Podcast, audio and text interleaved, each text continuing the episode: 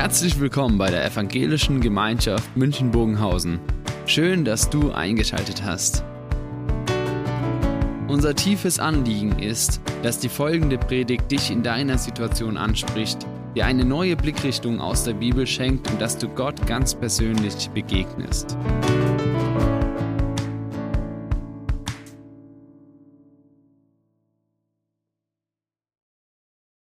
Also nochmal guten Morgen und äh, vielen Dank für die Einladung. Das ist, es ist eine große Freude, äh, mit euch äh, wieder zu sein und äh, viele, viele bekannte, bekannte Gesichter äh, wieder zu sehen und auch neue Gesichter zu, zu sehen.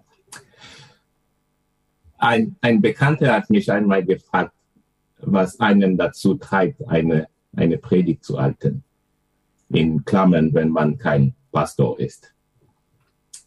Für mich ist es immer wieder ein guter Ansatz, um, um mein Deutsch zu verbessern.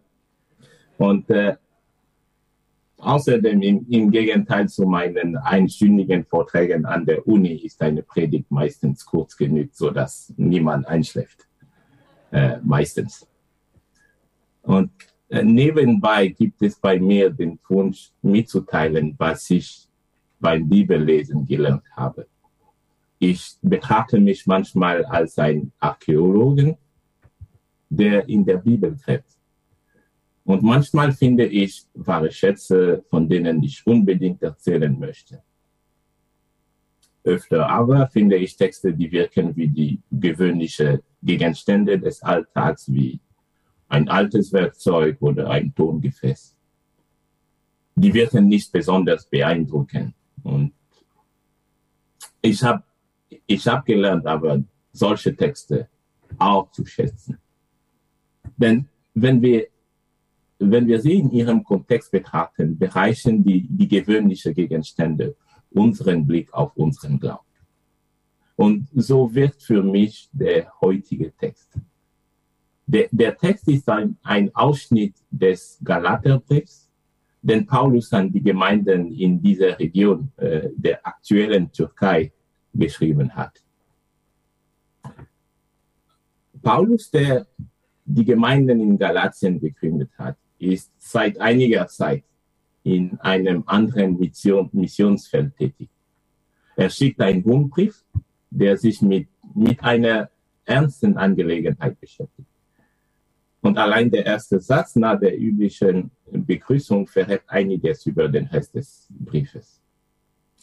Ich wundere mich, schreibt, schreibt Paulus, wie schnell ihr euch von dem abwendet, der euch zum Glauben gerufen hat. Also von Gott.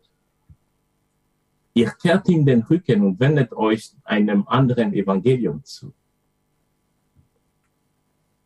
Was ist in dieser Gemeinde passiert, so dass Paulus so, so ernste Worte äh, schreibt? Nach Paulus Abreise aus Galatien haben weitere Missionare die Gemeinden besucht. Diese Missionare waren Christen aus der Gemeinde von Jerusalem, Christen mit einem jüdischen Hintergrund. Wir, wir kennen ihre Lehre nur durch Paulus Briefe. Und Paulus äh, äußert sich offensichtlich sehr kritisch. Anscheinend haben diese Missionare von den Galatern verlangt, dass sie das Gesetz Mose befolgen, obwohl diese groß, großenteils keine Juden waren. Und das bedeutet unter anderem jüdische Essensregeln äh, befolgen, den Sabbat als besonderen Ruhetag zu halten und sich beschneiden zu, zu lassen. Und für, für unsere Ohren klingt dies wie eine fragwürdige Lehre. Aber es war, es war wahrscheinlich kein, kein Paradoxon für die Galater. War, war Jesus selbst keine Jude? War er nicht selbst beschnitten? Und hatte Jesus nicht gesagt, dass er das Gesetz erfüllen würde? Anscheinend haben diese Besucher auch Zweifel an Paulus Berufung und Arbeit gesetzt. Wie kann man sich Apostel nennen, wenn man nicht Jesus während seiner Zeit auf der Erde begleitet hat. Und für uns nochmal eine fragwürdige Aussage. Paulus ist der, dem wir die Hälfte unseres Neuen Testament, Testaments verdanken. Der Missionar, der eine unübertroffene Arbeit unter den Nichtjuden geleistet hat. Für die Galater aber war Paulus nicht unbedingt mehr als ein Straßenprediger. Er war keiner der angesehenen Apostel in Jerusalem, die Jesus persönlich kennengelernt hatten. Im Gegenteil zu den Besuchern aus Jerusalem konnte Paulus sich nicht rühmen, nah am Zentrum, am Zentrum der Macht zu stehen. Als Paulus diesen Brief schreibt, verteidigt er sowohl das Evangelium als auch seine Berufung. Von diesem Hintergrund müssen wir den Galaterbrief betrachten. Paulus beschreibt den Galater seine Beziehung zu, zur Gemeinde von Jerusalem. Er traf die Leiter der Gemeinde nur zweimal in, in 14 Jahren. Die, die Leiter der Gemeinde, das sind Petrus und Johannes, die früheren Jünger von Jesus und Jakobus, der leibliche Bruder Jesu, der inzwischen auch ein wichtiger Leiter der Gemeinde von Jerusalem war. Damals, als er die traf, wurde Paulus Berufung von den drei Aposteln bestätigt. Wie er selbst schreibt, es war Petrus, Johannes und Jakobus klar geworden, dass mir die Aufgabe anvertraut ist, das Evangelium denen zu bringen, die nicht beschnitten sind. Genauso wie Petrus den Auftrag hat, es denen zu bringen, die beschnitten sind. Und hier fängt unser heutiger Text an. Paulus erzählt den Galater von einem Vorfall mit Petrus. Wir, wir befinden uns circa zwei Jahrzehnte nach dem Tod Jesu und Simon Petrus gilt als Säule der Gemeinde von, von Jerusalem. Petrus besucht die Gemeinde in Antiochia in Syrien. Diese Gemeinde von Juden und Heiden wurde von Petrus und seinem langjährigen Mitarbeiter Barnabas betreut. Wir werden jetzt Galater 2 äh, zusammenlesen, ein Ausschnitt aus der Neuen Genfer äh, Übersetzung.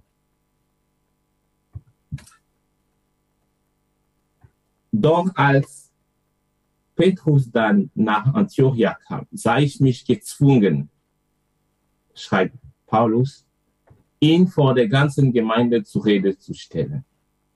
Denn so wie er sich dort verhielt, sprach er sich selbst, selbst das Urteil. Zunächst hatte er zusammen mit den nicht-jüdischen Geschwistern an der Gemeinde, äh, an der gemeinsamen Mahlzeiten teilgenommen. Als dann aber einige Leute aus dem Kreis um Jakobus kamen, zog sich Petrus aus Angst vor dem Ver den Verfechtern der Beschneidung zurück und sonderte sich von den Nichtjuden ab. Und genauso unaufrichtig verhielten sich in der Folge die anderen jüdischen Geschwister. Sogar Barnabas ließ sich so hinreißen, dieses heuchlerische Spiel mitzumachen. Als ich nun sah, dass sie den richtigen Weg verlassen hatten, den Weg, der mit der Wahrheit des Evangeliums übereinstimmt, sagte ich in Gegenwart aller zu Petrus, du selbst nimmst dir die Freiheit, dich über die jüdische Lebensweise hinwegzusetzen und wie ein Nicht-Jude zu leben. Wieso zwingst du dann die Nichtjuden, sich der jüdischen Lebensweise anzupassen? Soweit der, der Bericht von Paulus über Petrus Besuch. Und wie schon gesagt, es geht in Paulus Brief an die Galater um die Verteidigung des Evangeliums. Nachdem er diesen Zwischenfall in Antiochia geschildert hat, zieht Paulus die Schlussfolgerungen für die Galater. Er schreibt weiteres. Es stimmt, unserer Herkunft nach sind wir Juden. Wir sind keine Sünder, wie die Menschen heidnischer Abstammung. Aber wir wissen jetzt, dass der Mensch nicht durch das Befolgen des Gesetzvorschriften für gerecht erklärt wird, sondern nur durch den Glauben an Jesus Christus.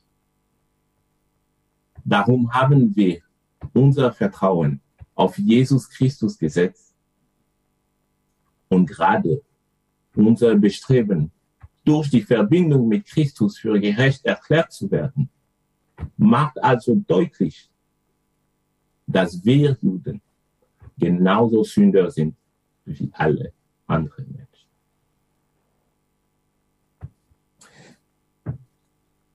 Der Text hat zwei Teile.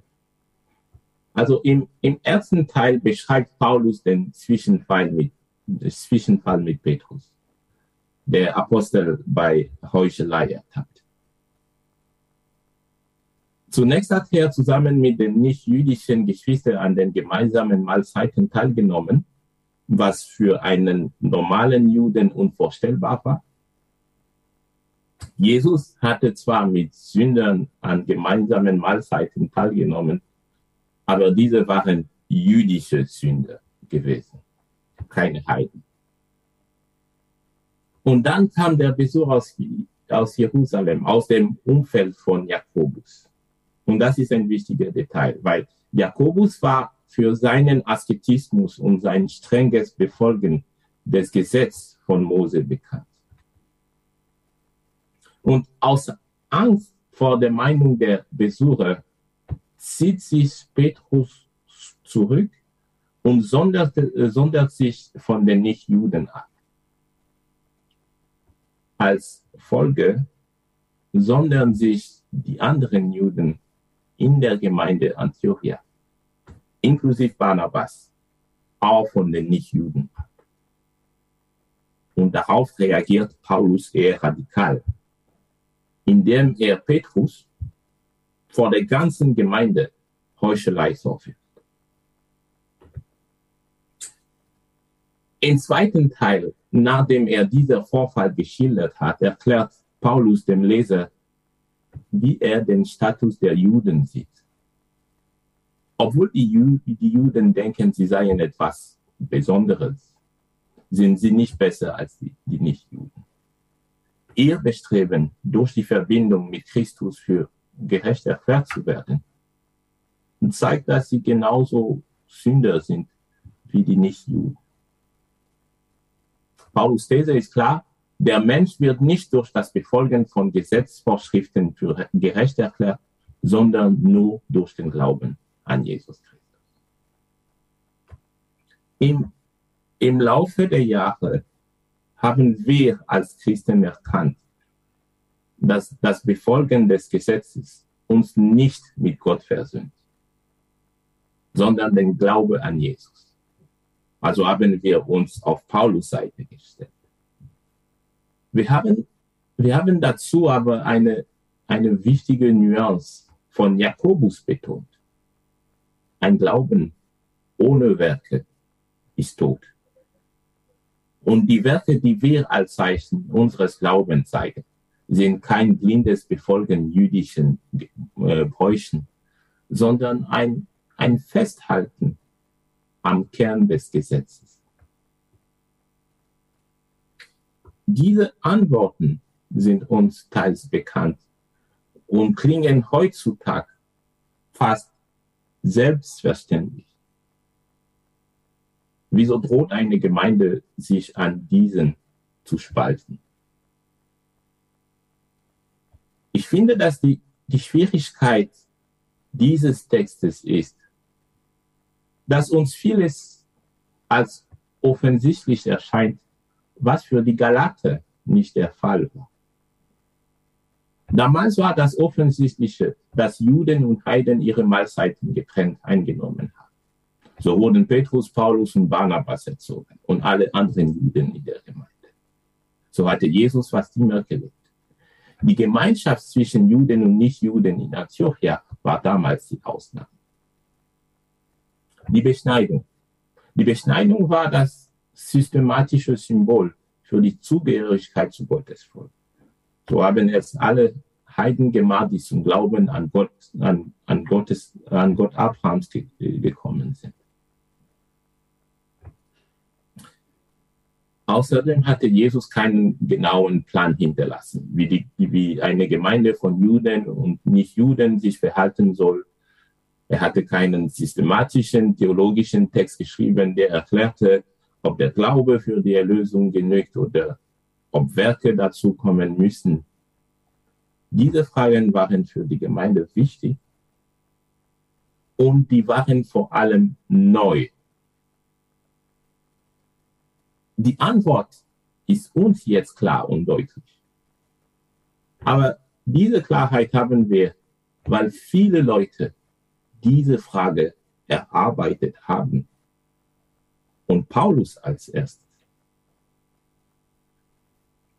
Nun, ein paar Fragen. Ist die, die Tatsache, dass es nur eine unklare Frage war, eine Entschuldigung für Petrus Benehmen? Nein. Das Problem mit Petrus Benehmen war, dass er nicht an seiner eigenen Überzeugung festgehalten hat. Stattdessen hat er versucht zu verheimlichen, dass er an Mahlzeiten mit nicht-jüdischen Geschwistern teilgenommen hat. Zweite Frage. Warum reagiert Paulus so extrem und stellt, äh, stellt Petrus vor der ganzen Gemeinde zu reden? Ich glaube, es liegt an der Ernsthaftigkeit der Lage. Erstens droht die Gemeinde sich zu spalten. Zweitens, Petrus Benehmen sendet das Signal an die nicht-jüdischen Geschwister, dass jüdische Gesetze und Gebräuche in der Gemeinde gelten. Paulus ist davon überzeugt, dass das nicht der Weg ist, der mit der Wahrheit des Evangeliums übereinstimmt. Für Paulus ist es keine Nebenfrage. Es geht um den Kern des Evangeliums. Und nun die Frage, die mich bis jetzt stört hat Paulus richtig reagiert, indem er Petrus vor der ganzen Gemeinde zur Rede stellt. Wäre es nicht geschickter gewesen, ihn zur Seite zu nehmen und mit ihm ein ernstes Gespräch zu führen, wie Jesus selbst es gelehrt hat? Um mal ein Beispiel zu nehmen, wie würden Sie sich fühlen, wenn Sam, der junge Pastor, Siegfried vor ihnen alle zur Rede stellt.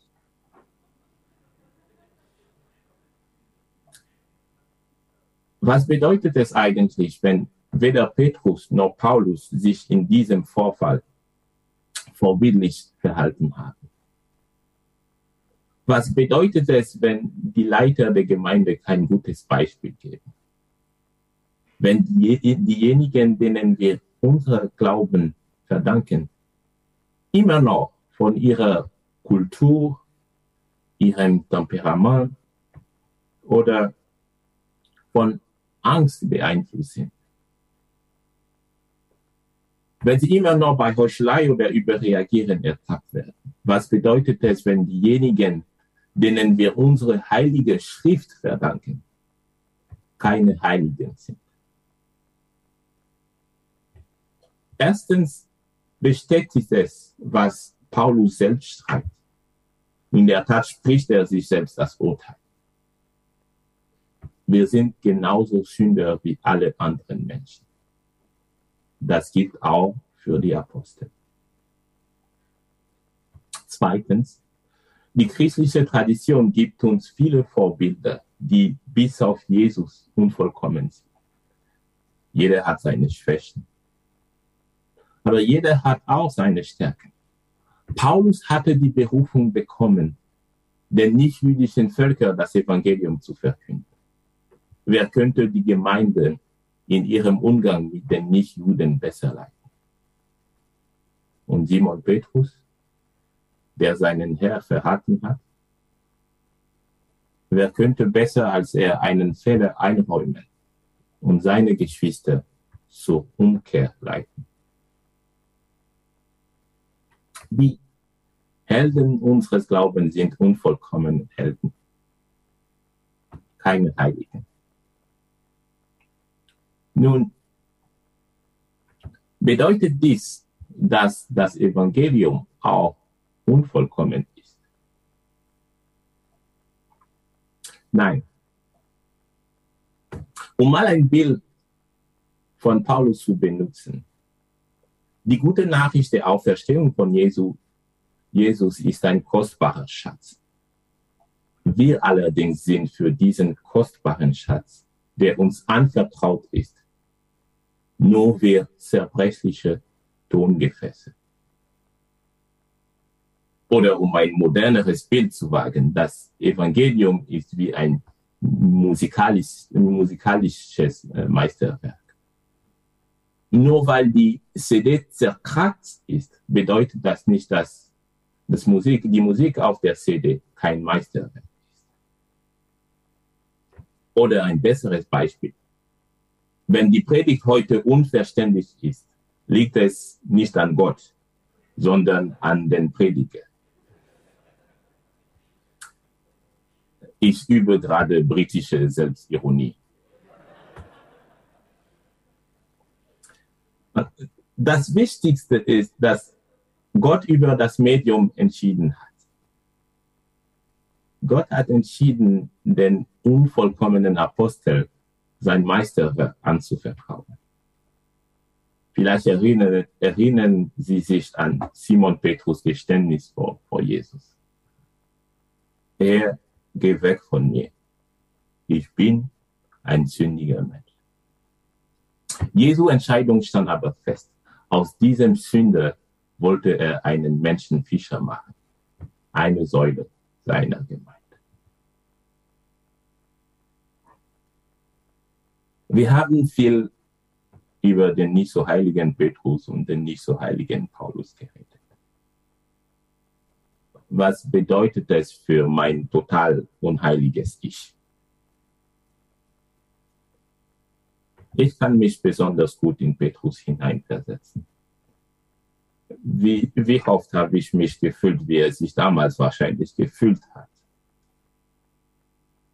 So viele Jahre im Dienst des Herrn und trotzdem immer wieder dieser, dieser Sturz. Immer wieder diese peinliche Erinnerung an meine Unvollkommenheit.